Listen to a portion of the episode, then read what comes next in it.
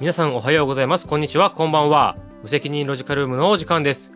このラジオトークは、元ポンコツ兼そこそこな30代男性2人で、音楽や生活、多種多様な文化を無責任に掘り下げしていくポッドキャストです。パーソナリティは私、ドラマー、りょうまさひろと、こんばんは、バンプオブチキンです。行くぞ東京バイオレンス藤崎の 二人でお届けいたします。はい、お届けいたします。はい、最近挟んでくるようになりましたね。挟んでくるよ。うん。ちなみに今のはあれです。うん。はい。えっ、と、2022年のツアーのね、ライブの時のその K のそうですね。あれですね、ライブバージョはいンですね。はい。知ってます。はい。ちゃんと見てます。あ、さすがさすがさすが。はい。はい、じゃあ始まりましたね。はい。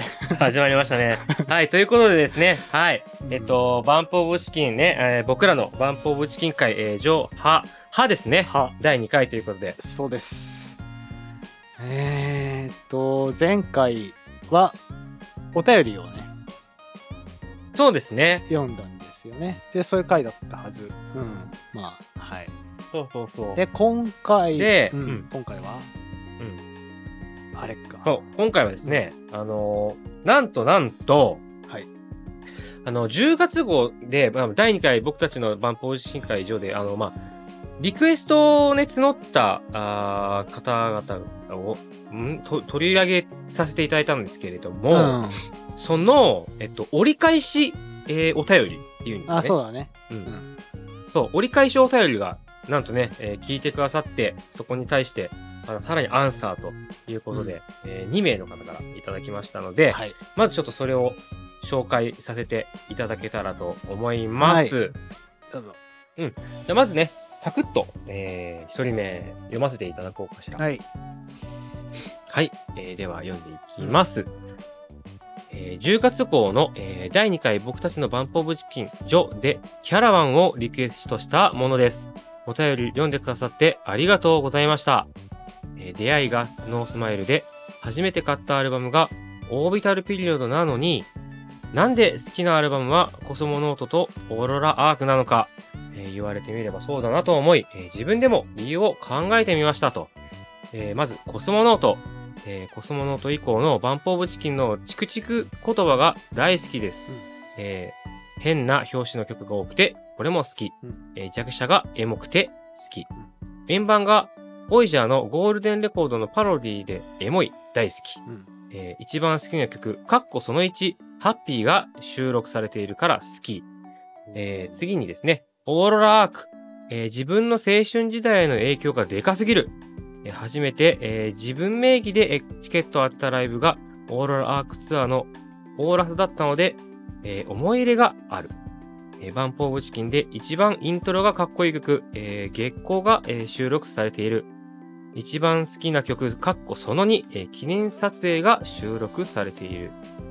おっしゃっていた通り、どの時代の曲も好きですが、ハマったばかりの子供の頃は、物語性の強いオービタルピリオド以降の曲を主に好んで聴いていて、成長するにつれて、えーコスモノート以降の抽象的、えー哲学的な曲を好みになった傾向にもあるかなと思います。すみません、ちょっと訂正します。えーで、オービタルピリオド以前の曲を、えー子供の頃は好きでしたと。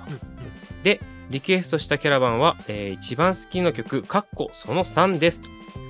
私も、えー感動にシビアなわけじゃない、感情に脂肪がついただけというフレーズと、えー知識だけで知恵がないことの部分が大好きです。ちなみに、えー好きな隠しトラックは、ブラブラボーイ、恋の陰陽師、えーニューワールドサミットです。僕もニューワールドサミット大好きです。はい、ありがとうございましたいました。はい。暑いですね。暑いよね。うん。うん。さすがです。なんか、いや、そう、やっぱり相当好きですね。うん。バンプオブチキンのこと。うん。嬉しいな。いや、嬉しいですし、ううんん、バンプにも届いてほしい、この内容が。そうだね。めっちゃ好きな人いましたよ。はいでもポンツカに送らず俺らに送ったって本当にありがたいからね。本当にそうですよね。そうですねはい。それで、はい、えっとコスモノートいいっすよね。あのーこの方も言ってらっしゃるんですけど円盤がボイジャーうんうんのゴールデンレコードのパロディ、うんあー今手元にあるんですけど、うんそうです、うんうんうんマッキンキンの色してて。でそう、うんうんうん。うんでディスク取ると、えー裏ジャケにねメンバーが写ってるんですけど、はい。すごくこのアルバムこのお便り俺受け取ってからコス,、うん。コスモノート聞き返したらちょっと評評価爆上がりしてる今、そうなんですね。いや爆上がりしてるんで本当に。コスモノートファンが一人またここに増えたちょっぞとねお便りもらってよかったなって思います。はい。で、おあとオーロラアークですね。でもこれもおっしゃってることもおおむね僕もそう思ってますね、うん、月光めっちゃかっこいいし、うん。記念撮影はかっこいいめっちゃいい。曲ですよね、うん、めちゃめちゃいいです。はい。ででこの人、あはいはいどうすいいよ。みませんどうぞどうぞ。あいやいやあのその後々言います。はい。あ後々？うん。えっとね、確かにそのコスモノートのあの以降のチクチク言葉、大人になるにつれてやっぱ刺さってくるようになるね。なるね。うん。やや,、うん。それはわかる。やっぱりその20手前とかそのぐらいだった時はちょっとなんか説教臭さちょっと強すぎてうんダメだったんだけど、うんうん。今はちょっと普通に刺さっちゃいますね。うん。うんやっぱ年輪だね。うんわかるわかる。年輪ですよね。まあ追いついてきたというか自分たちがね、うん藤原、えー元にね追いついてきた感そうだね。そうだね。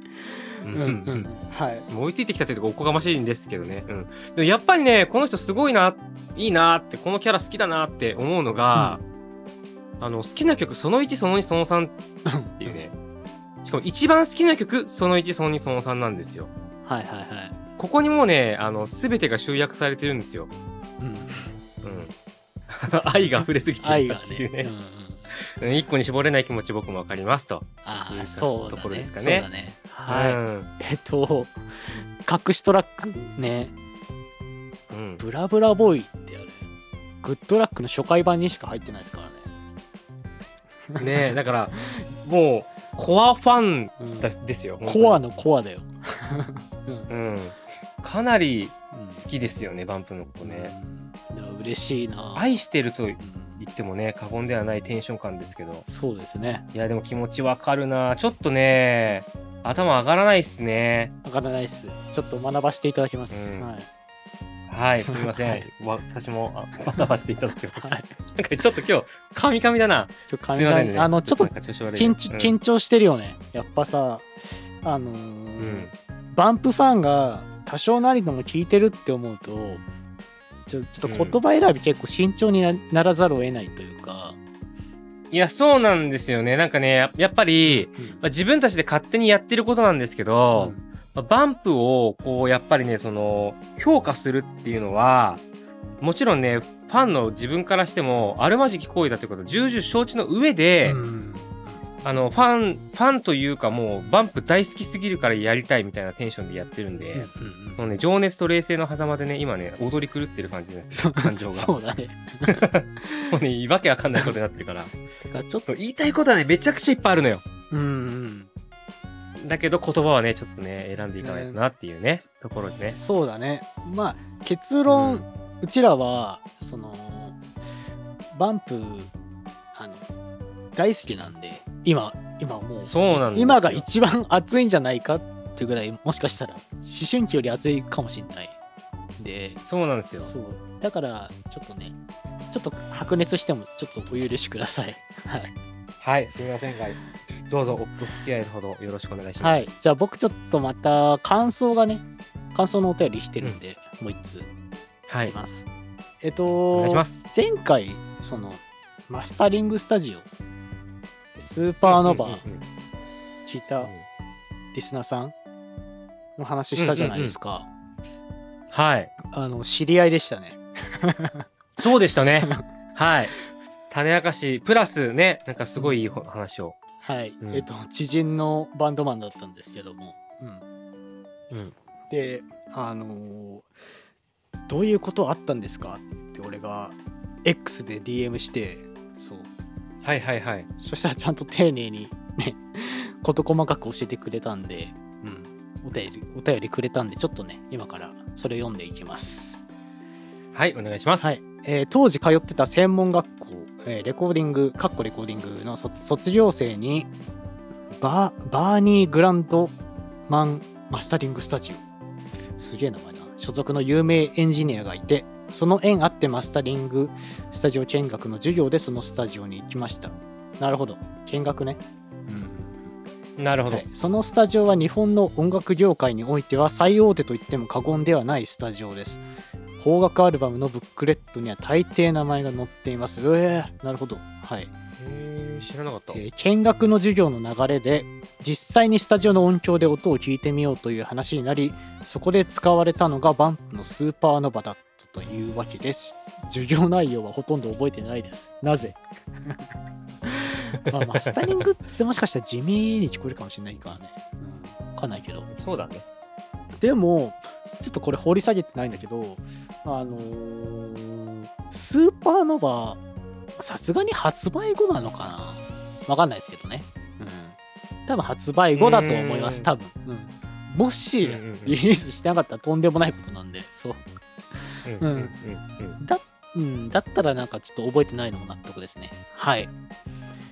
えちなみに、藤崎くん、え僕ですね。藤崎くんの言う通りで、熱が出たりすると、みたいなこと、え A メロの歌い回しの癖が、当時同級生のツボに入ったみたいで、若干ネタっぽく、えー小バカにしたようにその同級生が帰りに歌ってました。まあなんかあの、あるあるネタみたいな感じで、ね、それで続けてなんか、ねなんか歌ってったりしたんでしょうね。うん。はいはい。うんうんうん。えー今でこそいい歌だと思いますが当時ハルジオンくらいまでしかちゃんとバンプを追ってなかった私にとってもあんまり刺さんない曲だったなと思います。なるほど。ぶっちゃけてるな。でもわかわかる。あ、あのー10月号まではそうだったかもしれない、俺らも、はいわかるわかる。えーバンプの思い出って実際これとあと軽音楽部、えーそこの大学生と仲良くて外部の人間だったけど参加してたの合宿の課題曲。えっ、ー、となんだ？いうことだ天体観測を1日でコピーする羽目になって難しくて大変だったくらいしかないですなるほどえっ、ー、とタコの軽音部の人とまあなんかコ。ピー版みたいなことやってたのかな？わかんないけど、うんうんうん。橋本さん、まあこの人ね、あの橋本さんがうん外部だったかはわかんないけど、なるほどね。なるほど。そうやって外版み、外版のコピー版みたいな感じでやってたのかもしれないですね。はい。うんうんえー一番好きなアルバム、えー、ザ・リビング・デッドは実はアルバムの最初から最後までの流れが好きなだけなので、一番好きな曲だとハルジオンになります。まあそれはわかるな。うん。わかるわ。えー昔何かのレビューで読んだんだけど、漫画「ワンピースの世界観とアルバムのリリックがマッチしすぎていて聞きながら読むとめっちゃ上がるそうです試してみてくださいとのことですちょっとはああ、でもそっかそっかそっか。ん？オンリーロンリーグローリーが入ってるのかな？あ、違う違う違う。あセーリングデイだべセーリングでよ。セーリングデイはえっと映画の主題歌だしなんかうん。後期でもあったような気がするけど何だったっけね？あれさ、これさ、このアルバムってさ、リビングデッドの話の続きじゃなくて別のアルバムのことっすよね。どっちなんだろうねねちょっと気になるね。ね。う。ん。ね。もしかしたらリビングデッこれは。ドかもしれないけどなるほどね。まあでも親和性はあるよね、うん。オダッチと。いや、あオる。ダッチと。正直ある。うん。正直ある。うん。あるね。確かに。漫画ワンピースなのが肝だね。そうです。じ漫画ワンピース。じ実写のやつじゃない、ねそうね。漫画のワンうん、ピース、漫画のワンピースですね。そうですね、ちょっと気になる方はね一緒にね読みながら聞くとちょっといろいろ深まるんじゃないでしょうかうんうん、ちょっとこれ試してみようかな。うんいやありがとうございましたお便りいや、ありがとうございました。いや思い出あるねいやいい体験してるな。いや、あるよ。なんか、それぐらいしか思い出ありませんって言ってるけどさ、そもそも、ね、あの、バンプファンの中でバンプの曲をコピーする人って、うん。そこまで多くないと思うんだよ。なぜならめっちゃむずいからさ。うん難しいね。うん。そう、めちゃくちゃ難しいから、うん。コピーに至るところまでいかない人って絶対いると思うんですけど、まあさすがそこはバンドマンですよね。そうだね。うんうん。うん。天体観測実は、うんうんうん。うんそう、実はね、僕ね、あの、車輪の歌を大学の頃に、そのボーカルでコピーしたことがあって、ええ。そう、マジか。俺は藤原元夫だと思って歌ったんですけど、うん。うんあのまあ、歌うと、なおのことわかる、あの歌のうまさ。そうだね。本当に難しい。マジで難しい。バンプは。ななんだろうバンプの難しさって高低差じゃないの？それといや、あのね、なんだろう。そのカラオケとかってさ、うんなんか気持ちよくまあ歌えばいいじゃん。うんうんうんね。別にバンドサウンドの中でやるわけでもないから。だかああうんら意外と歌えてる気になっちゃうんですよ、バンプって。歌いやすさがあるからさ、やっぱりメロディーとかにスッまと入ってくるあまあそれはそうでだけど、なんかそのコピーするってなった時に、なんかね、なんだろう。言葉言葉一つ一つうん、の、うんなんかね、あの、一辺倒で歌ってないんだよね。藤原元夫さんは。うん、藤原さんはね、なんか、すごいね、表現力が豊かなのがすごいわかるの、コピーしようとなった時に。うんうんで、結果、声真似くらいは、なんかちょ、ちょびっと、ちょびっとね、まあ、なんかニュアンスでいけるようになってくるんだけうんど、うんうんなんだろう、もう、似ても似つかない状態が永遠に続くっていう難しさ。うん表現力です、要は。表現力ですね。そうだね藤君うん表現力すごいよな、あのーいや、表現力ですね、本当に。そうだねちょっと後期のアルバムを追っててさらにやっぱ磨きがかかってるなっていうのはね聞いていく中で思ったな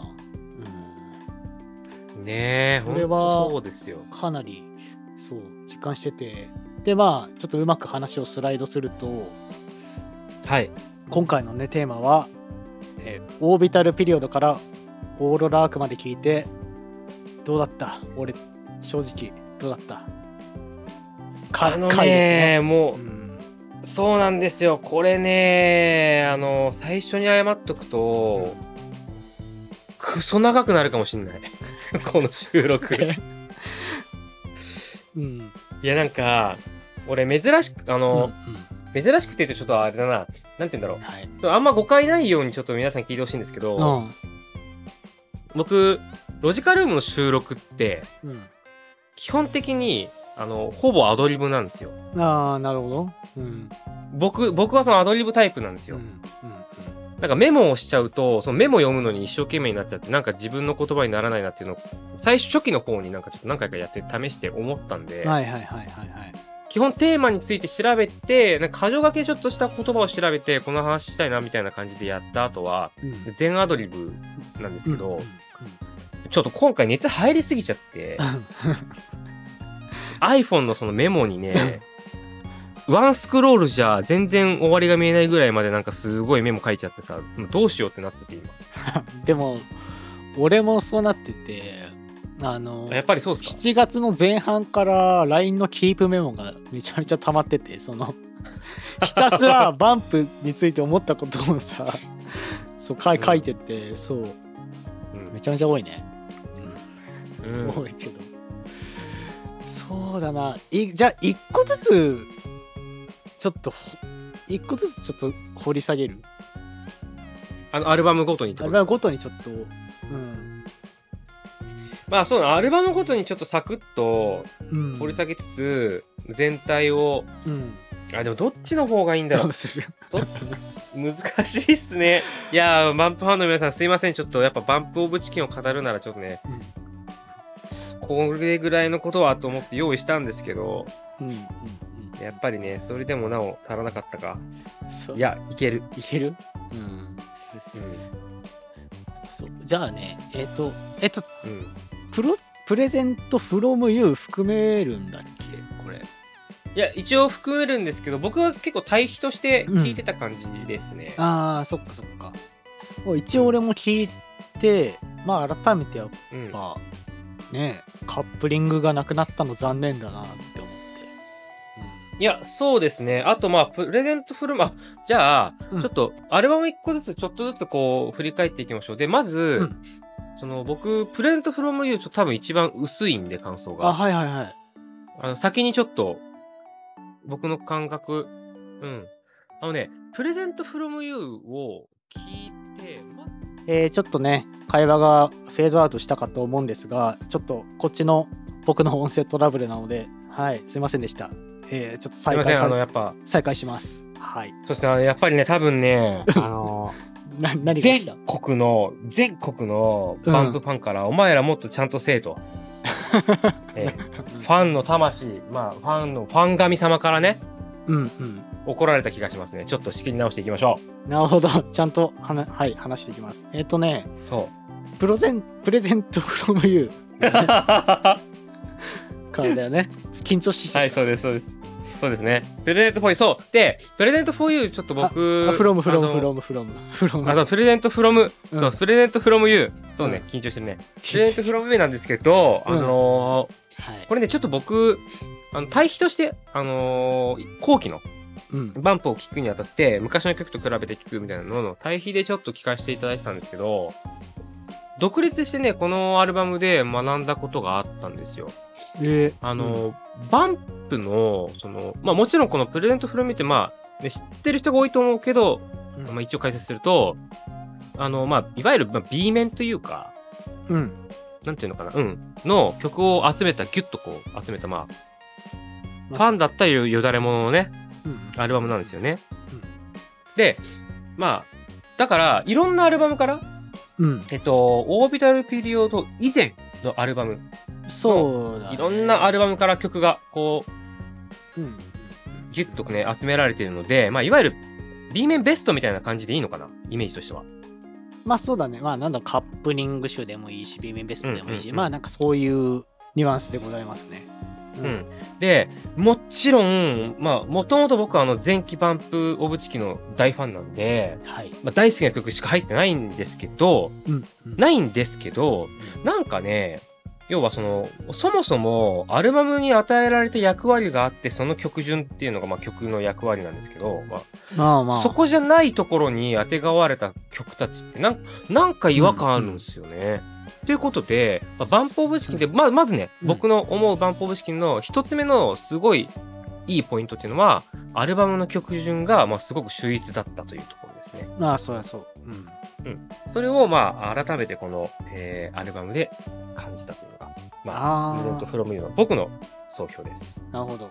えっ、とね、俺は単純にやっぱいい曲多いなっていう感想だねうんいや、でもそうなんですよね。それは間違いない。いそのラフメーカーから始まるわけでしょ、うん、や、あのね、それもね、ちょっとドキッとするよね。そうそうそうそううん。でまあ普通にそのまま聞いてて俺ね個人的にホリデーとかめっちゃ好きでいや、わかる。神すぎる うんなんかいや、わかる。そうだしまあもちろん真っ赤な空を見ただろうかっていう超名曲も入ってるし。うん。で俺改めて聞いてめっちゃ良かったなって思ったのが夢の飼い主ですね。飼い主。夢の飼い主。あー、いや、てかさ、うん。なんか、俺今上げてくれた曲たちあるじゃん。うん。うん。まあ確かにと思う部分もあるんだけど、うん。俺の中でなんかあんまし、なんていうのかな、うん。あのー、なんだ。なんかね、あんま B, B 面ってカップリング曲っていうイメージじゃないのにカップリング曲だったんだっていうのもある、正直。あーそっか、うん、当時普通になんか、普通にいい曲だなっつって聞いてたから、そうだよね。なんかさちょっとそれに反抗してる感じも昔のバンプってなんか感じれたから。か。いや、そうなんすよ。そうそうそう。全部聞けよみたいな。そうそうそうそう。そう。そうう。ん。それもうん感じれるアルバムだったなと思うしでさっきの夢の飼い主の話なんだけど、うん。まあ、やっぱちょっと掘り下げて調べてみるとなんだろう昔はファンタジーの物語だと思ってたんだけどさ、まあはいはいはいはいわかるわかるそう既存の曲のなんかの続きのこと書いてんのかなとか思ったんだけどうん。実は自分が昔語ってた夢がテーマみたいな、え、へえ、そうなんだ。なんかそう例えばあのー昔さサッカー選手になりたいですとか野球選手になりたいですとか普通に軽々しく言うじゃん。言う、言う、言う。そう。でなんかでそれでさ簡単に諦めるじゃん。うん。ででも藤君はなんか笑っちまうよ本当に。そういうもんじゃねえだろって言ってててなんかのインタビューうんうで、んうんうんうん。ちょこれでショック受けたよねそうだよな、うん。なるほどね。うん、夢ってそういうもんじゃねえだろってなんかさ、藤君ってちょっと時々宣教師みたくなる時あるよね。う んそうだね、うん、なんかさ、あるよね。あるあるそうだねうんなんかそれの発言ちょっと掘り下げてみそう聞いたらうん。なんかすごい大人になってさまあ、うん。経験則で諦めることとかもあったりわかる。今更大きな夢って追えないなって思ったりするけど、うんなんかちょっと夢の飼い主聞いてちょっとだけ意識が変わった感じがしたというか改めえ、て、ちょっと待って、その話、うん、もし聞いてたら俺聞き方変わってたかも あ本当に？な。いや、変わってたかもしれない。まあそんなことがあったのでまあ今度時間がある時ね聞いてくださいちょっとね、うん、聞こうかな。いはいや、絶対聞くわ。うん。よかったはいでそれでオービタルピリオドになるんだよねそうなんですよね。はいオービタルピリオドすごい語れそうだけどマーク大丈夫えっとね、これ、あれか。まあ、順番に行った方がいいよね。うんそうだね、オービタルピリオドはね、ちょっとね、俺語れるんだよ。あのね、これね、多分気持ち分かってくれる人が多分多いだろうなって思うんですけど、うん。そのオービタルピリオドに限って言うと、うん。俺結構無條件でやっぱり受け入れられた後期のアルバム、まあ中期と言ってもいいんですけど、まあ、まあね、前後で分けたら後期のアルバムの1個だったりするんですよ。うんうん。で、これね、理由がね、やっぱり、その、作品として年代では、まあ、ユグドラシルの次に出た、あー時点で出たアルバムっていうこともあってう、んそのどこかね、その、インディー集っていうのが、まあ、まず少し残っているっていうのが、まず1個ね。そうだねで、ユグドラシルからオービタルピリオドまでって、実は3年ちょっと空いてるんですよ。うんうんうんそうねそうそうそう。で、バンプあるあるなんですけど、そのアルバムを出すまでにこう3年とか4年空くとめちゃ上手くなってるっていうのが、このバンプあるあるなんですよ。俺的バンプあるあるで。そうそう。で、なんかやっぱ、そのユグドラシルのあの感じっていうのをちょっと残しつつも、うんその技術的にも磨きがかかってて、より一層なんだろうな、曲のクオリティが上がってる。で、かつ、うん曲順がね、俺これ一番好きなんだよね、後期の中で。いや完璧っすよねうんそうなんすよ。うん。めちゃくちゃ完璧な、なんか、これ以降のバンプのその、なんだろう、えっと、ひな形をついにここで完成させたのかな？っていう、それは。このぐらいのね、なんか、だから、結構、今回のバンプ会を通して、俺、全中高すべて通しても、割と上位に食い込んでくるアルバムだったんで、はいはいはい。いやわかるわかるな。あのー俺の位置づけはこのアルバムは、バンプな20代のバンプが本当にやりたいことをやりきった版だと思ってるんですよこれ。うんうんうんうんうんうん。うん。あのー絵本っていうさアイディアもすげえいっぱい書いてやりきったと思うし。そうだね。でまあそれに付随して曲もそういう流れになってるし書き下ろしたりもしてるわけじゃんそう、うん。でそれも完璧だしあの俺がその前作の「ユグドラシルで」なんかちょっとだけ残念だなって思ったのがあの、うん。頭とお尻にあのインスト入ってるじゃない入ってる。なんかあそこあれって、まあ、普通にいいんだけどちょっとひ本当に必要かって言われたらちょっと悩むポイントなわけよ俺的にはなるほどね。なるほどね。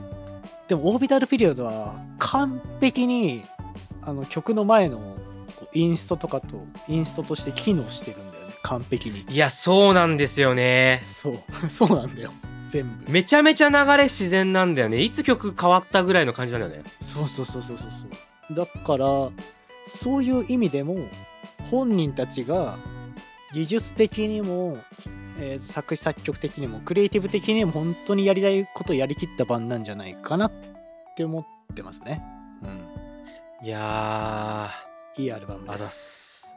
いいアルバムです。うんい。や、本当に素晴らですよ。素晴らしい。そうう。ん。うん。だからそういう評価かな。うん。じゃあ次行きましょうか。はい。はい。えーコスモノートですね。いやー、コスモノートはね、俺が爆上がりした、評価爆上がりした最近。ちょっと爆上がり選手、ちょっと任せたいんですよ。あの、なんでかっていうと、マジで最後の最後まで、うん。うん。多分そんなに気持ちよく聞聞けなかった、俺は。あ正直、正直ね。そっかそっかで。理由が理由が一個あって、うん。どこかね、うん。あの、バンプオブチキンの皆さんの中に、ちょっとさ、葛藤と、うん。退屈さ加減と、うん。あとあの、なんだろう、実験じみたとこああ、うんうんろを、なんか、感じ取ってしまったんですよ。うん。実験。うん。うん。なるほど。なんか、これ難しくないから、その退屈と、うん。えー実験が混じってるっていう。うん。うん。なんかね、他のアルバム、なんかね、順番に聴いていくと、コスモノートってすごい面白いんですよ。うん。うん。うん。めちゃくちゃ面白いんですけど、なんか、レイ、うん。バタフライズ、えっ、と、あ、オールラークの呪文か。うん。うん。うん。ね、聞いていくとなんか影薄いんですよね。あ、かもね。うん。そう、俺の中ではね。そう、すいません。あの、もしね、コスモノートが一番好きだった人がいたら、えー、ごめんなさい。タイトルに免じて許してください。無責任ロジカルームと申します。はい、よろしくお願いします。はい。えっとね、まあでも、わかるっちゃ、実験的っていうのはわかるっちゃわかる。うん。うんうんうん。わかるし、そうだね。なんか音像が実験的すぎたから、ちょっと詩が入りづらいっていうのはあったのかもしれないかな。いやー、そうなんすよね。よく言語化してくれた。そう、俺も当時は、ほんなんかテクニカルな印象ほんと強すぎて、なんか歌詞の真意に気づけなかったっていうか、うん俺多分まだ気づけてないや。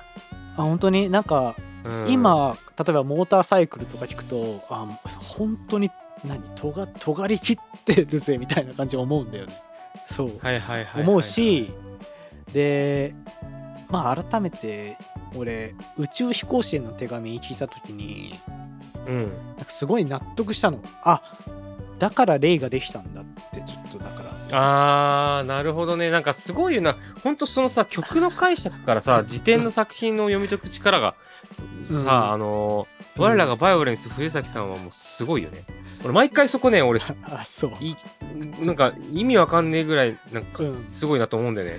あのー俺そうこのアルバム俺宇宙飛行士への手紙の聞き込み度と理解度が足りなかったから俺多分ね、レイレイ最初苦手だったんだなって思ってんの、うんはいはいはいはい。そうだからでまあこの視聴者さんのお便りもらってから聞き返してなんかいろいろ考えてそう思ったんだけど、うん、うんうんうん。ただいいアルバムだと思いますはいなんか俺多分この回を 終えてから聞いたら爆上がりするかも。なんかね、俺の すごいシンプルな感想は、うんうん新幹線の中から見てる景色なんだよね。ああそういいねだから、めちゃめちゃ目まぐるしく変わって、すごい遠くまでと旅する感じなんだけど、何にも覚えてないんだよね。なんか。でもそれはちょっとあるねうんあるかもしんないねでしょ？うんまあでも俺その印象あるけどうん。まあ俺宇宙飛行士への手紙までの伏線って考えて結構今聞いちゃってるかなからなるほどね。全部俺はそこに集約して聞いてます。はい。なるほど。はい。でまあベストアルバムは次は飛ばしてですね、うん。えー次がレイですね。はい。レイですね。ちょっとその流れでレイちょっといいですか？あの、うん。い喋ってもらっても。あ俺ですか？はいうん。レイの評価はまあ今んとこなんとも言えないです正直ああ、なるほどね。うんいいアルバムだなって思うけどうん。うーんちょっと今立ち位置なんか大逆転があるかもしれないアルバムなんだよね俺の中でなるほど。あの今ジョーハー9の歯だけど多分9にな9あたりになって結論ちょっと考えたいんだよなはいはいはい。うん。なるほど。じゃあちょっと僕いいっすか？うんいいよいいよ。あのね、ちょっとこれ、ね、僕、レイあたりから、ざわざわっと、こう、聴ける曲が増えてくるんですよ。また再びね。おおうん。で、それあの、ちょっと総評の方でまた改めて言おうかなと思ってはいるんですけど、うん。あの、このレイから、うん。あの、そうだ、レイ以前とレイ以降って言っても俺の中では過言ではないんですけど。い、や俺もそう思ってる、そう、あの、比喩表現を含むね、その、藤原さんの構文力というか、言葉選びにめちゃめちゃ磨きがかかってるんですよ、俺的に。うんうんなんかね、俺、歌詞だけを切り取って聞聞くっていう変だね。歌詞だけを見て曲聴かないみたいなこともよくいろんな曲でもやるんですけど、うんそうやって読んだ時のイメージがすごいしやすいんですよ。うんで、つまり、このレイから、あの、物語としての消化がすごいやりやすくなるんですよね。なんかねすここれを聞いて、レイを分かるようになってきてから、改めてこの昔のアルバムを聞くと、これちょっとこういう体験とか、こういう教育に置かれたことのある人以外分からない曲ばっかだなって思いになったの。ああそううんそうねうんうんうん。うんなんかほんとちょっと私文的すぎるとか、なんか市場、なんていうの？個人的すぎるから、あの、インディーズ集が漂うあの、名作たちは。理解できない人はマジで理解できないな。しかも、例え話とかの部分においても、うんあんまり一般的な表現じゃないのね。昔のアルバムって。うんうん何言ってんすかみたいになっちゃう、なんかうん、ことが多いと思うんだけど、そうねうんそう、レイからは結構、本当に根っこに言いたいんだろうなっていうことは結構ギュッとコアなこと言ってる一方で、うんすごいとっつきやすい言葉を選んでいるんですよ。ただ、その、言葉の配置によってなんか独特のなんかね、読み応えがある。で、例えば、ゼロとか、僕、レイだったら好きで、俺も好きだねうんうん。そう、ゼロ、うん、レイを、レイ受け付けねえわっていうバンプファンの人がいたら、ゼロちょっと今の視点で聞いてみてください。あのね、ちょっと評価多分変わると思います。ねえ。あの、ん。FF の曲だよね確か。そうそうそうそうそう。霊式だあれ、ちゃんとね、そうそう、そう、ファイナルファンタジー霊式、なんか、もともとそういうね、ゲームのね、えー世界観があったりするから多分イメージしやすかったんだと思うんですけど、うん。バンプってそういう力もね、結構ね、作品のタイアップのさ作るのもうん。すごくうん。優秀だなって毎回感心してるんですけど、まあ、ぜひぜひって感じで。それが僕の例の立ち位置ですね。なるほど。そうだね。いやゼロいいんだよな。ゼロねあれ大人になって聞くとはなんかゼッペリンみたいなことしててやっぱ、ねいや、そうなんだよ。分かってくれる？そうそうそう最初そうだよねそうなんだよね。そうなんだよね。最初俺全然注目してなかったんだよな、この曲。ただのゲームのタイアップだろうとか思ってたから、うんマジで盲点だったんだよね。そうだよねなんかさしかもあと、歌のテイクもめっちゃいいなって思ってて俺めっちゃいい。めっちゃいいよねめっちゃいい。そう。それもね、相まって、なんていうのかな。完璧な歌詞があるとやっぱ歌も乗るよねっていううんうん。感じかな、俺からすると。うんおおー。じゃあ結構いい評価だなレイは。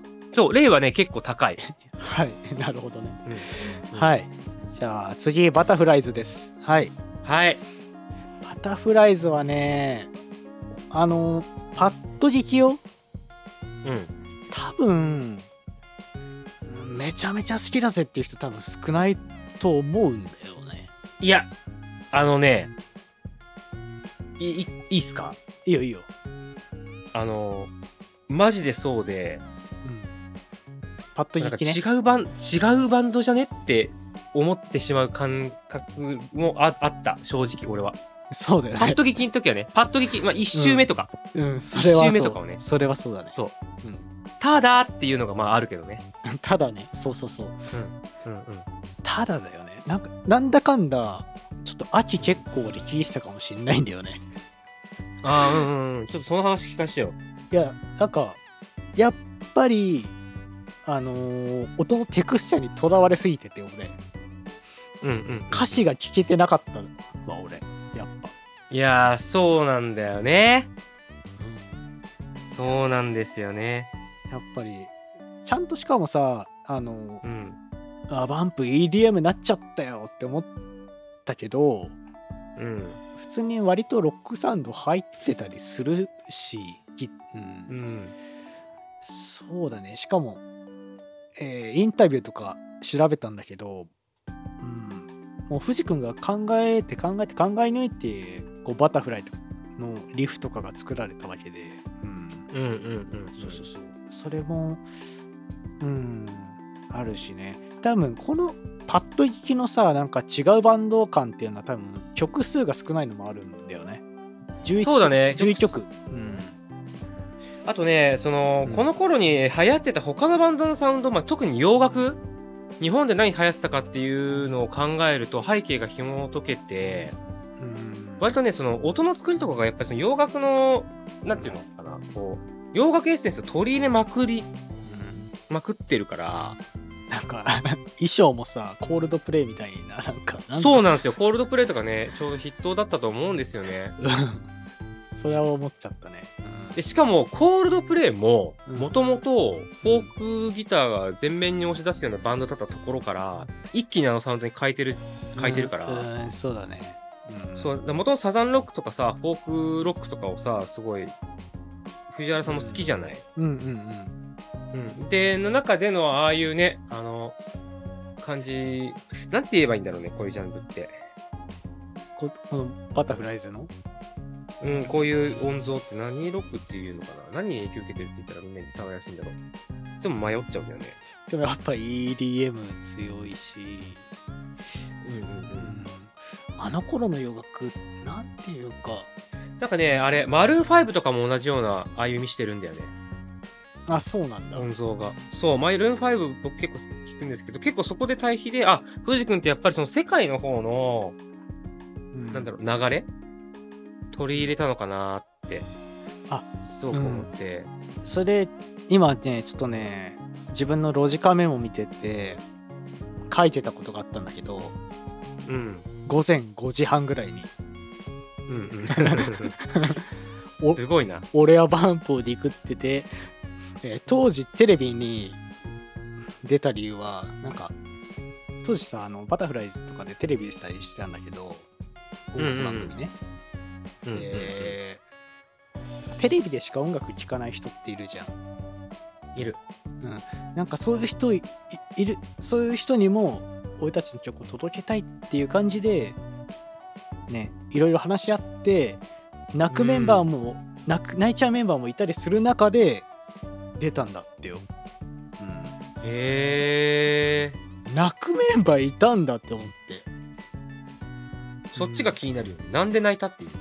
いややっぱさブラウン管の前で評価されたくないって言ってきたわけじゃんまあね。うんいや、だけどさ、うんなんかさ、俺からするとさ、あのレイを出したあたりから、なんか、すべての腹をくくったんじゃねえか説、俺の中であったから、あーあまあまあその辺もあるかもしれないけど、うん。そう、俺当時、当時ね、リアルタイムでレイ聞いた瞬間に、あ、そっち行くんだ、バンプって思って、当時は残念だなって思ったのね。うんうんうん。うん。今は全然違う感想なんですけど。そうだね。なんか今の話ちょっと時系列があれだろうと思うけど多分その辺だね。レイバタフライズあたりの話なんでうん、なんかそういうことを考えながら聞くとあのー面白い。あのメロディーにもすごくね藤君が書くメロディーにもすごい変化があったなと思ってて、うんうんうんうん。こう邦楽のいいところと洋楽ライクのところがさなんかいい具合にマッッチしてて、まあ、より多くの人に自分たちの思いを届けようとした結果の作品、えーで、まあ、これもコスモノートと同じくこの作品があったからオーロラアークに来るんだよね。なるほどもうね。ここでもう打ち込みとかそういうのをやりまくったからこそまあ、ある種のあれか、集大成みたいなのがオーロラアークってことなのかな？そう俺は集大成で最高傑作オーロラアークだと思ってます。うんうんうんうんうん。はい。その次のアルバムがなるほど。そうなんですよなんかこう今まであった違和感が前よりかは少なく弾ける、うん、打ち込みとかそういう音像だったりちょっと雰囲気が違うメロディーだったり歌詞だったりを違和感なく弾けるのがオーロラークですね。なるほどね。うん、そのひ、そのなんかぶアルバムの評価の仕方ってさ、すごい独特だよね。なんか。うん成長過程として聞いてるから俺。うん、うんうんうんそうそうそう。うん。なんかね、俺、オーロラークは、なんだろう、あの、自分の中の見方を変えると、やっぱり、まあ、確かにそうか。えっと、集大成っていう言葉が一番しっくりくるな。なんかその集大成感がすごく嫌だなって思ってた頃の自分で聞くと、ん一番多分好きじゃないアルバムになってしまうんですが、ああ、うんうんその藤原元雄の成長に追いつこうとしてる自分に立って聞くと、うん。うん最高でしかないアルバムに早変わりする。だからちょっと二面性があるんですよね、僕にとって、オーロラって。ああ、うんうん。で、良い意味で、その、インディー感が、こうない。そぎ落とされたっていうか、うんうん。でね、その、僕結構その歌詞とかに注目して、やっぱりバンプは曲聴いちゃうんで、そこでちょっとメモがね、たくさん残ってるんですけど、はいはい。なんかその、まあ、2007年以降も全体的にそうなんだけど、特に、うん。あの、このオーロラークって、うん。あのね、ちょっとね、やっぱね、ひれ、ひねくれ出したんですよ。ひねくれ出した。そう、あのーなんていうのかな、やっぱりひねくれてくれたっていう気持ちではあるんですけど、うんうんそれ以前ってやっぱりその、先ほどね、あの、レイとかでもちょっと言ったみたいに、構文の作る力だったりとか、うんその詩的な表現とか比喩表現とか、言葉選びと言葉を並べる順番とかが、うんすごい、なんだろう、技が増えてる感じがするんですよね。で、で、うんポップにそれを伝える。本当に伝えてる全体の内容ってすっごく、すっごくこうコアというか、誰しもがこう、こう、スッと受け入れれるようなうん。内容じゃないんですけど、まあまあさっきね、チクチク言葉っていうこともあったけどさ、うんうん。それをより聞きやすくってなってるんだけど、うん。なんかね、このオーロラークになって、なんか僕の感想だと聞き手の感性とか想像力とか、あと歌詞への集中力が、ものすごい本当に本気で聴こうとすると、めちゃくちゃ必要なアルバムなんですよね。はあ特にんそう、歌詞へのの集中力がめっちゃ必要なんですよ。必要だねそう、歌詞の、なんか、まあ本当の意味ってわかんないんですよ、僕らには。ただそのうん良さをこう、掴み取ろうとした時に、めっちゃ必要で、でも、一方で、なんかその、歌詞に対しての求心力っていうのはすごい弱くなってるから、なんかあんまわかんなくても、聴けちゃうんですよね、曲を。言いたいことがわかんなくても。はいはいはい。うんうんうんで、その感じが、なんかその、なんだろうな、試行錯誤しててそうなっちゃってたっていうことよりは、むしろ、いや、どうせお前らわかんないでしょみたいな感じでうん。歌ってる。でも俺が言いたいことわかるやつは、一緒に行こうぜ、みたいな、あニヒルな感じがめちゃくちゃ感じるんですよ、このアルバムに。うんうんうん。ああそうだねそう。でうん、これね、オーロラークの歌詞にもうめっちゃ現れてて、うんそう。で、特に、その、どれがっていう話になると、なんかその、やっぱ僕は、その、オーロラークの中でもちょっと一番好きな曲なんですけど、まあ、話がしたいよっていう曲があって、はいはいはいそう。これはね、あのーぜひね、あのーまあ、多分オーロラークの中の歌詞に集中しやすいかなとは自分の中で思ってて、そうだね俺もなんか親これはって思ったのが話がしたいよだったからなうん、そうそう。だから、うん、ちょっとね、あの、みんなも今一度ね、聞いてみてほしいんですよね。うんちょっとそんなアルバムですね。ちょっと、かっこいい大人のニヒルな感じううんうんアルバムかな。うわなんか今のさっきの表現よかったななんか集集中しなくてもパッと弾けるけど、うん、集中するとすごいこと言ってるみたいな。いやそうなの、さらにすごいんだよね。なんか、うんなんだろうね、なんかそう、なんか、今までごめんなさい、分かってませんでしたみたいな気持ちになるから。そうそうだねなんか、うん。俺最後の曲のうん。こう流れ星の正うんうんうんうん正体うんもうす好きなんだけど、うあのん最後の歌詞がうん。すごいストレートなの,、あの太陽が忘れた路地裏に心を殺した教室の窓に逃げ込んだ毛布の内側に全ての力で輝き流れ星っていうフレーズがあるんだけど。ねこれね。今今の藤君ってこんなにストレートなこと言言えるんだって思って、うん。うん。うんちょっとかなりジーンとした覚えがあります。初めて聞いた。やわかる。わかるよ。うん、めちゃくちゃわかる。うんうん、これはすごい。なんだろうな。やっぱり、うん、傑作だなと思います オーロラアークは。ね、うん。傑作なんだ。結果傑作なんですよ、ね、結果傑作ですね。うん。うん。いやーやっと全アルバムちょっとざっくりだけど。うん。喋れました。あ音声トラブルがあり、えー今50分ぐらいですね。そうですね。50分ぐらい やばい。まあまあまあまあ。うん。そうだね。うん。いやそうねこれまあここからまあ総評に入って、えー曲紹介をしてって感じですかね。ーそうだね。うんうんうん。うん。総評か。いやまあでも僕ちょっとねやっぱあれだな。俺ちょっと藤原元好きすぎうん。芸人になってるな。ね、歌詞の世界に引き込まれてましてまさに今もね、うんうんうん、なんかその視点からちょっと僕サクッと、うん。うん。あのまず喋らせていただくとうん。なんかそのやっぱオービタルピリオドで、えー切り取らせて前後みたいな感じで今話してるんですけど、まあ、まあ僕は間違いなくそこであのターニングポイントがあるっていうふうにやっぱり考えていて、うん歌詞の内容にちょっと限ってね、には話すことになってしまうんですが、なんかね、今のアルバムに近づくにつれて、オービ、えー、タルピリオドから、まあ、オールアークの方にうん近づくにつれて、なんかその、今を歌ってる、今の藤君を歌ってるというよりかは、なんかどこか遠くの人に向けて、なんか歌ってる感覚をすごい受けるんですよね、僕。うんうんうん。でそれがその自己開示型の歌詞だった昔の曲からどんどんどんどんなんだろう。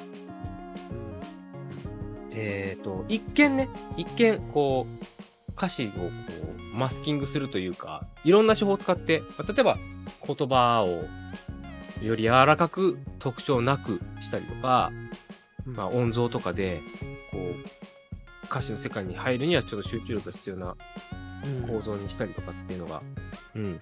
あのーあえてなのか、あえてじゃないのかわかんないんですけど、歌よりもバンドとしてのサウンドが強くなったのかなっていう印象が受けてまして、うんまあただ、なんだろうな、それって、俺、思ったんですよ。それ、あの、バンドサウンドが広くなってて、音楽の限った話で言うとそうなんだけど、例えばね、あの、まあ、歌詞に注目してて思ったことは、例えばラノベみたいな世界観だとしたら文字に集中するんだけど、うん。これがなんかね、その演劇とかうん。映画みたいな感じのスケール化のでかさになったって考えると、なんか納得する自分がいるというか、わかりますかね？ああ納得するよ、うん、舞台が違うよね。もうそもそも。そう、舞台がそもそもでかくなってるっていう感覚をアルバムが表現してるのかななんてことを思って聞いてました。うん。うん。なるほど。なるほどっすね、へえ俺はまあ後期聞いてってまあちょっとだけこの収録する前にマー君にポロッと話したけど、うん。まあ、ユグドラシルまでがちょっとインディーすぎたっていうか音像,、うんうんうん。お音像とか、うん。いや、でもそう、音像は間違いなくそうで。とかあのーまあ、特にミックスとかもそうだよね。なんかやっとユグドラシルでなんかいろんなギミックとか、うん。そういう手法を入れるようになって変わってきたと思うんだけど、まあ、そこまでが結構インディーズ感強かったというか、うん。まあ、メンバーも20代半ばで、うん。まだこうねちょっとだけフラフラしてた感覚もあるかなとはちょっと思うし、うん、うんうんうんそうそうそう。で、そうやって、そういう印象なんだけど、うん。うん。うん。うん。逆逆説的に言うと、うん。うん、全体的にやっぱ見たらあバンプって変わってないなってやっぱり思ったかな。俺は。あでもそうかも。そうですね。それそりゃそうだ。うん。うん、バンプって、うん、変わっ、うん、変わってなかった。なんか、俺らが変わっちゃってたんだってちょっと思ってた。思っあそれは感じましたなんかね結局ねやっぱうん、すごいこと言ってるもんねうん。なんか結局なんかさ、こう、今年ちゃんとバンプ聞いたら、お前ちゃんと自分、今の自分と向き合ってんのかよって結局言われた感じがして、いやそうだね。結局言われたよね。結局食らっちゃって、藤君の歌詞に、そう。うんうんあ変わってなかったんだって思って。うん。うん。だからそうだね。昔俺の中学生の時のバンプの印象と今のバンプの印象は変わらなくなりました。もう。うん。しかもさ今昔の俺たちみたいな人たちにさうん。響く言葉ってうん。当時のジュピターとかリビングデッドとかユグラダシュの言葉で響かないかもしれないじゃん。生きてる時代が違うから。あるある。うん、うん、そうなんかね俺そこにもフォーカス当ててる気してるんですよね。はいはいはい。そうね。なんかうん。そう。もう20とか20歳ぐらいとか下の人たちが多分うん当時俺がバンプ聴き始めた年齢だったりするからうんうんうん。その人たちって多分多分当時の自分たちよりもいろんな情報に溢れていてもっと頭いいしもっといろんなことを頭の中で描いててでもっと描いてることがでかすぎて現実に見えてない人たちだと思うんですよ。そう。でそういう人たちに対してアプローチしてとね俺らみたいな人にアプローチしてる人としたらうんこの形になるのかなっていうずっと変わらないことを続けてくれてるのかなっていううん。気はした。うん。ううんん。おっしゃる通りです、うん。うん。そうだね。確かに。俺うんまあ年食ってよかったしうん、うん。よかったなって思うしあのまあちょっと掘り返して申し訳ないんだけどあの、うん。バンプも、まあ、数年前ちょっとなんかこうね3人で活動しなきゃいけない時期あったと思うんだけどうん、ありましたね。でで解散するか考えたってらしいじゃん。うんうん、そう、そうなの。俺まさにそれの時の初のテレビ収録、テレビにかじりついて見てた俺泣きながら見てたよ、俺ライブ映像。そ号泣しながら見てたもん、俺。そっかそっか。マジで。なんか俺俺は正直本当になんかもう裏切られた感覚が実はちょっとあって、うん。うん。俺、うん、ちょっとそういう当時はねあったんだけどうん。でも結局バンプが続けるっていう選択肢取ってくれたから俺は今年あの全部総おさらいで聞くことができてまた、バンプが好きだった俺から現在進行形でバンプが好きな俺に戻れたから本当にうん解散しなくてよかったな続けてくれてよかったなと。はい。なるほどね。なんか俺、その話で言うとさ、俺、まさにそのリアルタイムのテレビ放送見てたって言ったじゃん。うんことがあって、で、いろいろこう、なんだろう、そのうん。メディアに出るのちょっと控えてて、いざ出るっていうと一発目だったのね。ああそうなんだ。その時の話がさ、うん。まあちょっとね、まあ辛い思いをしちゃうファンの人もいるかもしれないんで、まあごめんなさいなんだけど、うん。あのーそのライブをするにあたって、その前段階で、その、そのメンバーのね、ついてのコ、うん。対するコメントを藤君がこう喋ってるんだけど、はいはい。うんまあやっちゃったこともやっちゃったことだからさ、あのそれを肯定する言葉って言えないんだよね。うんうんうんうんだからやっぱり、その、本当に良くなかったと思ってるし、ファンのことを裏切っていうような、要はなんだろう、自分たちの中でも悪いことだっていう、それは本当にちゃんと分かっているんですっていうコメントをしてたんだけど、うんうんなんかその時の藤君の表情が本心を語れないことの悔しさみたいなのをすごい感じ取っちゃって、俺、勝手に。ああそんなそう。ことあったそう。だから、嘘を言ってるわけではないと思うんだよ。うんうんだけど、それが本当に言いたいことじゃないっていう顔で言ってて、で、しかもさ、俺、それなんで泣いたかっていうと、うんテレビのセットでさ、メンバー一人一人になんか、島が与えられてて、うんそこに、こう、あの、アンプと楽器が置いてあるわけ、ドラムとか。はいはいはでいで、3人になっちゃってるじゃん。うんうんで、代理でベースを入れずに、うん本当だったら島3つあればいいんだけど、4つ目何にも置いてない島があるのよ。うん明らかにいびつなの、照明とかもそこに当たっちゃってるし。うんで、それが、うんうんあのーなんだろう、お前の席マジあんの忘れてんじゃねえよっていう、うん本気出せやみたいな、本当に言いたいことをその舞台で作って、うんうん。ベースのないスッカスカのさ、どうしようもない音音像の中でうんうんやってる気がしてて、うんおー。なんか俺もす、なんだろう、なんかもうすごいいろんな感情が溢れてきちゃってさ、うんうんうん、まあ俺の勘違いかもしれないんだけど、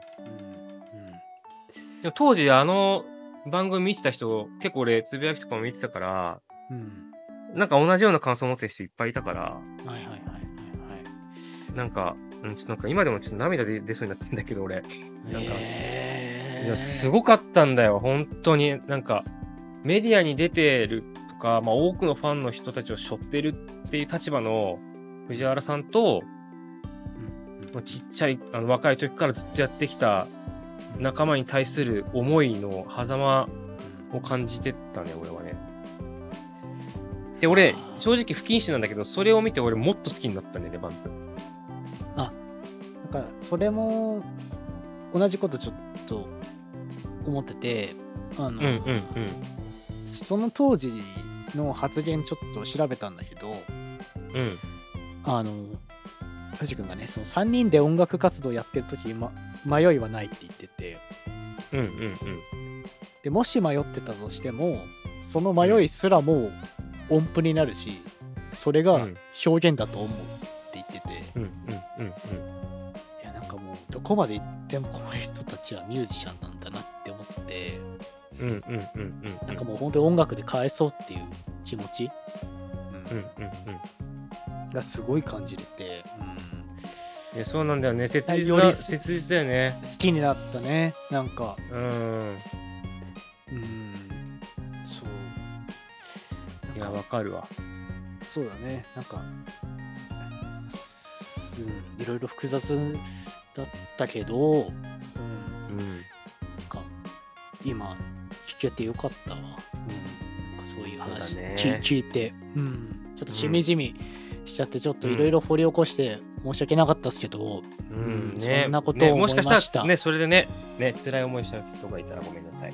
うん、でもね俺にとってもね、バンプにとってもそうだし、まあ俺にとっても、バンファンの俺にとってもすごい大事な話だったんで、はい。はい、ちょっと喋らせていただきましたということで、はい。えー1時間収録してるんですけど、まだ1回も曲流してないんだよね。ずーっと話してるね。そう。こんな回ないですよ。うん。でもね、ちょっとね、やっぱり、うん。ね、あの、無責任ロジカルルームといえば、そうですね。お互いのね、そう、大好きな曲を流すということで、はい。えーそうだね、じゃじゃあね、うん。まず僕からいこうかな。いきますか。はい。うん。あのー一応ですね、今回流す曲はですね、名目上は、うん。えーまあ一番刺さった曲。うん。今回のオービタルピリオドから、うん。えーオーロラの中で。うん。で、これね、あのーお便りの人とも被っちゃうんだけど、一番好きな曲、その1、2、3、4、5ぐらいまであるね、実は本当はね。まあそうだねうんなんだけど、その中でもちょっとエピソード付きで語れそうだなっていうことで、まあ、さいちょっとね、中盤の方にえー挙げさせていただいた曲を、えーうん今一度タイトルコールしようと思います。はい。それではお聴きください。バンプオブチキンで話がしたいよ。えー、お聴きいただいたのは、あーバンプオブチキンで話がしたいよでした。うーん。うーん。うんとねえー。そのぜ視聴者の皆さん、うん、そうね。うん。前回、ね。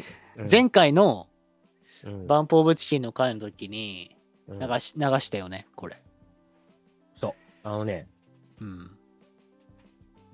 そうだね。あのね、そう視聴者の皆さん、ちょっとすいません、あのね、ちょっと食らってるんですよ、今。そう今そう、あの、僕、そう、僕らもね、実はは、その、このロジカルームって、あの、リアルタイムでみんなと同じタイミングで曲を聴いて、また収録に戻ってるんですね。そうだねうんうん食らうでしょ。ちょっと許してほしい、これは。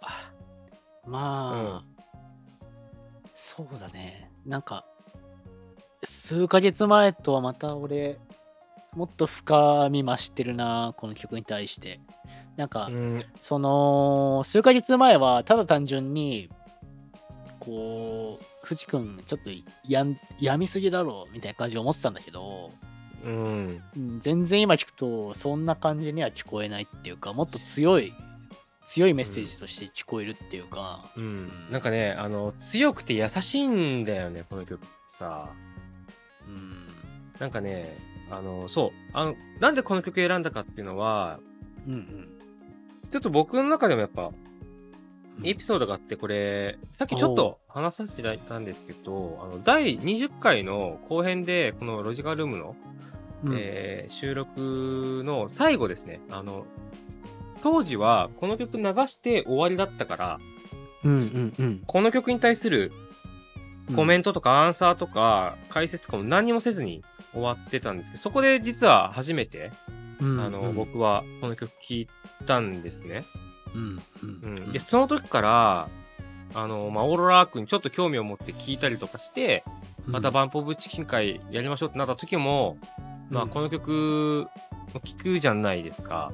うんうんうん。でその当時からね、やっぱ鮮明にやっぱり、あ、この曲聴いたことあるなっていうね、感じで、すごい頭に残った曲で、うんうん。で、なんかね、そう、僕さっき、その、この曲が、すごく強いメッセージもあるし、すごく優しいっていうこと言ったと思うんですけど、うん。あのね、なんていうのかな、うまく言えるかわからないんですけど、あの、バンプがね、うんうん。あの、表現してきたというか、うん。まあ体験してきたのかなっていう葛藤をね、うん。なんか消化しきった後の歌のようにも聞こえるし、うん。なんか、なんかの乗り越えたような、諦めたような、そんな切ない感情をまるっとこう飲み込んで、うんうんうん。なんか、改めて、こう、藤原元さんの中身をなんか書いてくれてる気がするのね。うんそれがなんか、なんかわかんないんだけど、いろんなシチュエーションでぐさってこう来るのよ、自分に。そうだよ。バンプはシチュエーション選ばないからね。で、うん。これあのーちょっと、まあ、34歳、えーうん。現そこそこな男性が恥ずかしながら、うん。結構何度かこの曲聴いて泣いたりしたんだけど、なんかね、あのね、俺の中では、めちゃくちゃでっかくなって、あの頃のバンプが、そのなんかね、大人になって帰ってきた感覚になったんだよね。うわ、これだわっていうさ、うんうんうんうんこういうのが聞きたかったんだよ、俺、みたいな。そうだねうんうん。そうなんかはあるそう。わかるかな？なんかちょっとうまく言えないんだけど。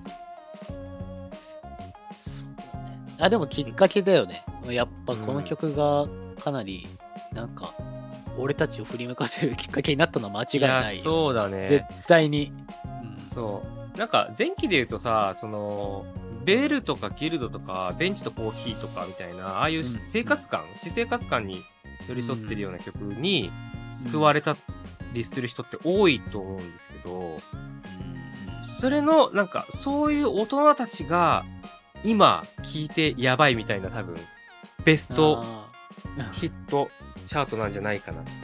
あのー俺たちね懐かしみ世代初心者だから、うん。うんうんうん。すごく新鮮に聴けるしさなんかこうそうだね。ささ刺さるし食らうよな。そ裏うし、なんかでも嫌な感情じゃないっていうか、うん。そうだね。いやーそうだね後期バンプは結構如如実にこういうニュアンス、うん、結構入れてくるっていうかうん。うん。うんその俺がこう次流す曲もちょっと近いうん。ものがうんあるんですよ。うんうんうん。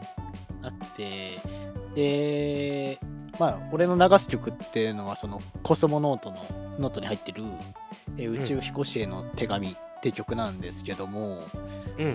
うんその曲もなんだろうなだいぶ、うん、言葉が合ってるかわからないんだけどあのいい意味で解雇してる気持ちっていううん。か、うんちゃんとポジティブに、うん、うん、悔しさとかっていう意味じゃなくてそうそうそう。なんか、うん、肯定するっていう意味での解雇、うん、なんかそういうそういうのが共通してる感じがして、うん、なんかそれもちょっと刺さったのでちょっとごめんまとまんないけどこれ流していい？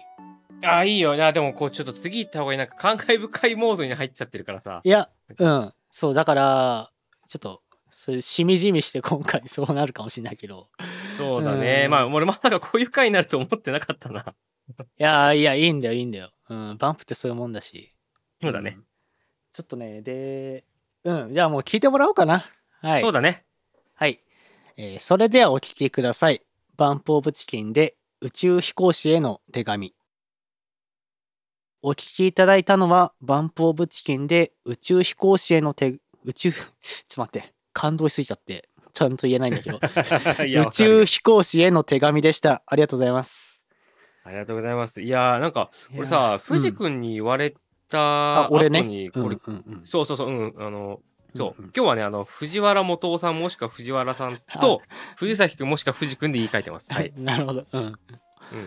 俺ね。あのーうん。なんかね、聞こえ方やっぱ変わりますね。うん。変わった。うん。うん。なんかそう俺今週このこの曲の良さに改めて気づいたんだけどうん。あのーちょっと歌詞のいいところを上げていくとね、まあ、うん。まあ俺が読むにえーまあ過去の自分と今の自分が出会う話だとは思うわけよ。うんうんうんううんん。ううん。ん、でそれなんでかっていうとえー最初の歌詞「えーかかとが2つ」ってあるじゃないですか。で最後かかとが4つなんうんですよ。うんうんううんんまあやっぱ出会いの話なわけ。うんうんそうそううん。まあそれで読んでいくとなんか、うん、そのストーリーが綴られていくんだけど、うん、うん最初なんか蜘蛛の巣みたいな稲妻があって出てるんだけどこれってまあちっちゃい時に多分藤君が雷をなんか見たってことで、うん。うん。でなんか誰に話してもさこう言葉でしかさ伝わらないわけ、うん。うん。そう目で見た視覚の情報は伝わらないわけ。でも、成長した大人になった自分はそれね共有できてるんだよね。うんうんうんうんうん。だからそれもちそういう価格で見ると結構ロマンがあったし、うんかこうね出会う前の傷を僕にそっと見せてくれたからっていう歌詞もさ、うん。うん、なんか昔嫌なことああったの？あったことを今の俺にね見せてくれてありがとうみたいな。なんだろうな、うんわかるわかる。うん、まあ未来の自分がこう成長して生き続けたい生き続けたからこそ過去の自分と対話できて昔の自分を許せるというか、うん。うんうんあのあの時はこう自分自分あの共有できなかった景色とか、うん、感覚とか言葉を大人になった自分と共有共有できてるっていうか、うん。なんかそれをなんかじ一人うん。の人間の中でやれるっていうところは人間としてすごいよね。うなんかん、この藤原さんってさ、そう。思わない？いや思うよ、うん、ね。普通はこんなこと考えないっていうか、うん、まあでもちょっとだけ俺もそういうなんだろう節っていうかそういう感覚になることは増えてきたっていうか、うん。うん。うん、受け入れるっていうかさ、うん昔のいろんなことを、うん、そういうことあったりしてそういう目線で聞くととてもいい曲だしあと豆知識で言うと最後のかかとが4つのところあるじゃん。うん。あそこハモってんだよね。なるほどね。二人で歌ってん2だ。人になってんだよね。そう。うんそうなんです。憎いな。そう。やなんかさ、俺この歌詞でさ、なんかちょっとすごく気になったというか、うん。あの、まあ、なんか言いたいことの真意はまだわからないんだけど、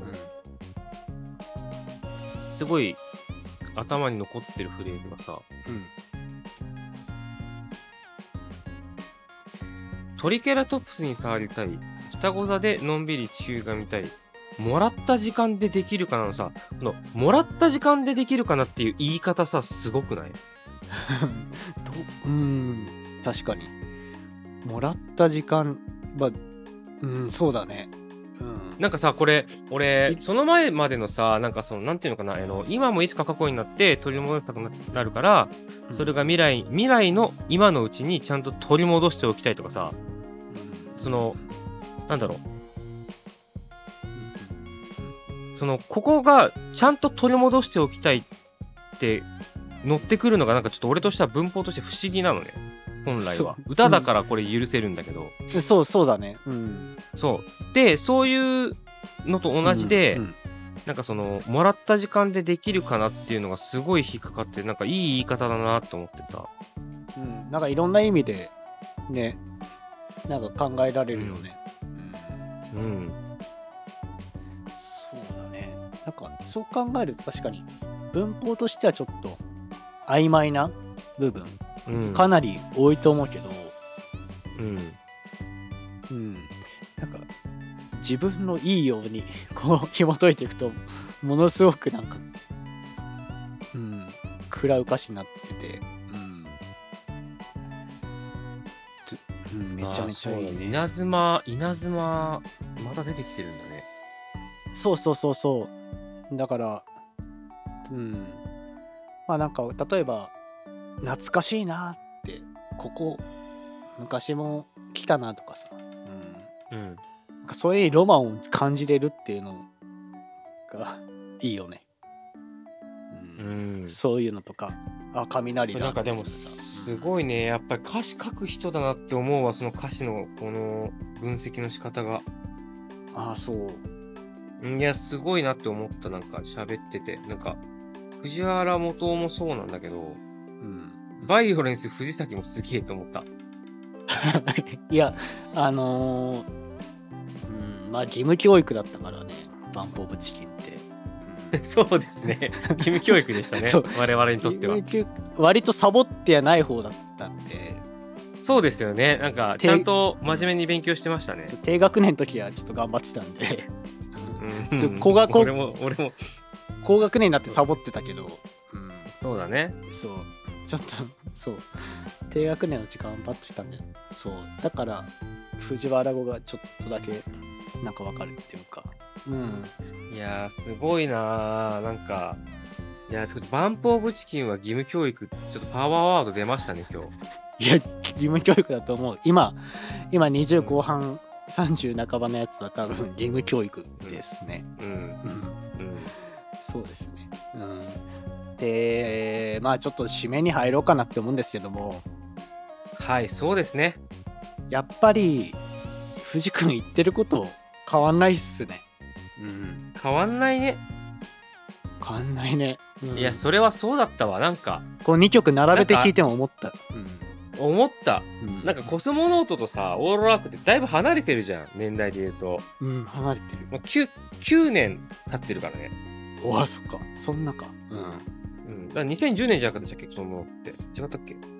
あーで。もそのくらいだと思います。うんうんうんうんうん。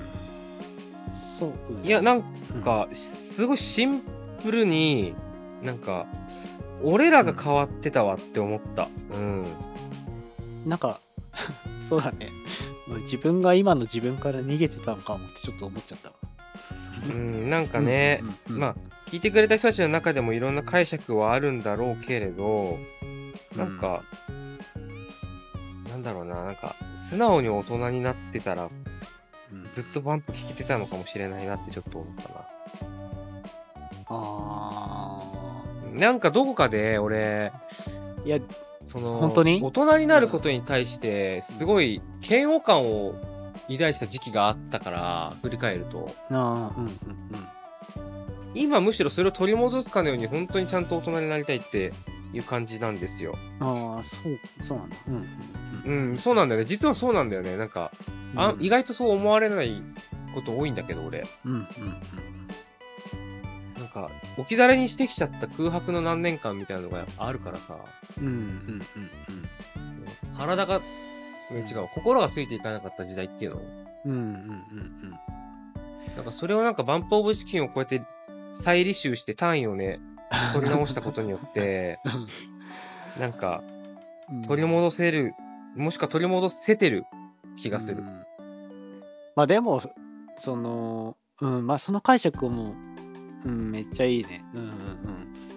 なんかそれもあるけどさやっぱりさ、うんのジュピターとかユグドラシルに感動して今も音楽にね音楽やってるようなね俺らだからさ、うん。うん。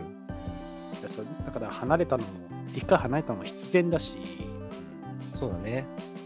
でもう一回出会ってうん深く刺さったのも必然だなって思うんだよね。まあなんかずっと聞いてるリスナーさんもそれはそれです。本当にすごいなって思うし尊敬するけど。うん。でも刺さり方は今俺たちが一番勝ってるっていうか 何と戦ってるのかわからないけど、俺すごい納得してる。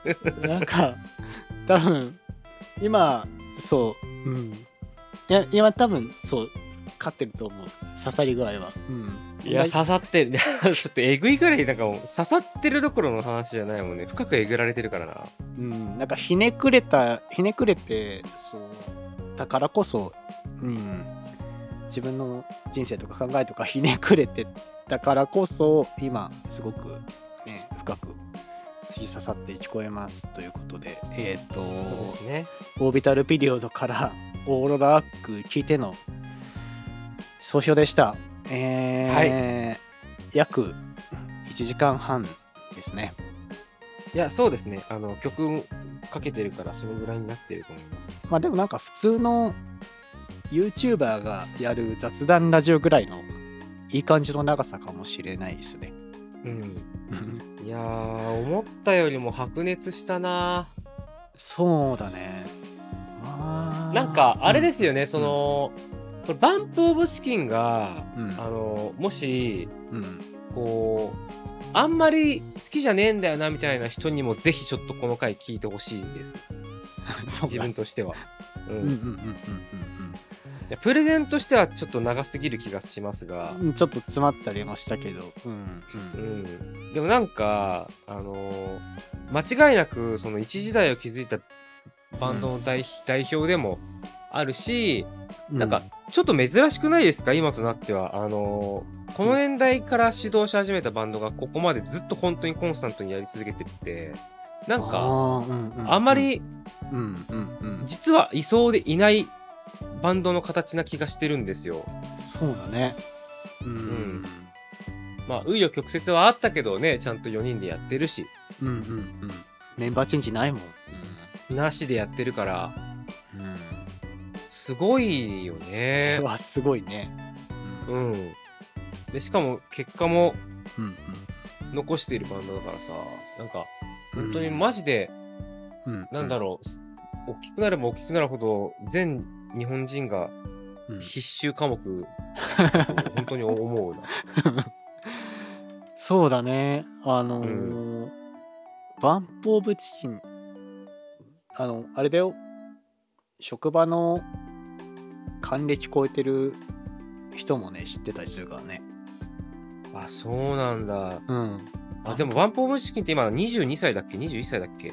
そんな言ってるか。うん。あ、20、20歳うん。のライブしてたから、それから数年経ってるから、もう20歳超えてますよ、バンプオブチキン。そうだよね。じゃあ知ってるか。うん。うん。で40歳の時に大ヒットしたバンドだもんね、要はね。そっかそっかそっか。その人はね。うん。うんうんうんうんうん。確かに確かに。そう。だから、あれじゃない。もしかしたら、音楽の教科書載ってほしいですね。いや、乗ってほしいですし、なんか俺、この年になってもまだバンプ好きで、ほんと良かったなって思う。ほんとよかった。うん。俺も思ってるよ。うん。うんね。なんかそうであの頃と同じように同じことを思えて、うんうん、いいなってバンプは今社会人1年2年目ですね23歳ですああそうなんだおーすげえキャリアだね。すごいよね。すごいキャリアだしあのメジャーデビュー後結構さうん。若手が出すスパンじゃないよねしかもこれ。なんかさいやそう。マジで。3年間空いたり普通にしてるからさ。うん。うん音楽に向き合ってんだなやっぱ。すごい、うんもう本当すにごい。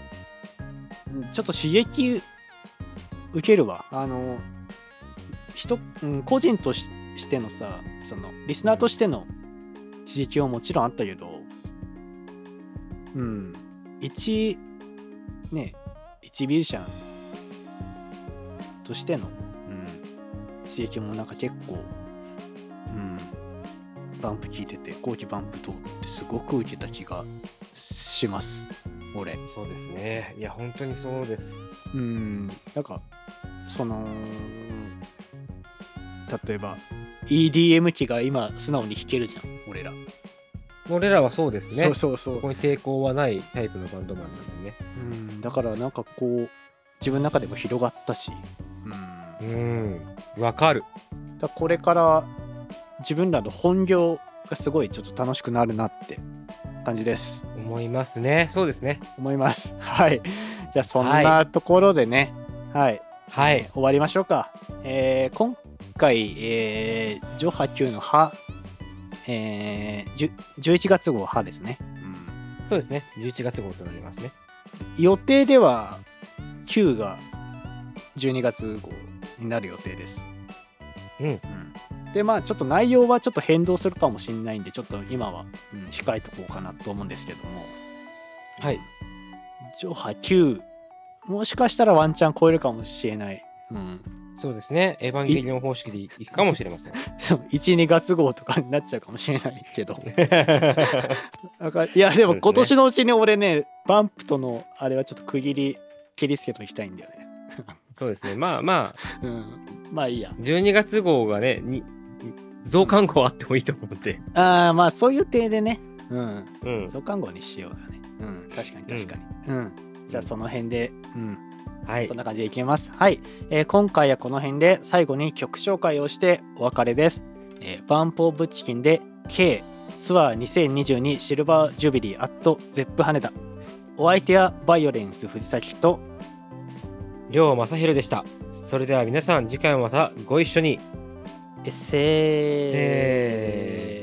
ーの。の。ロジリカル。ームイエイエイあはん。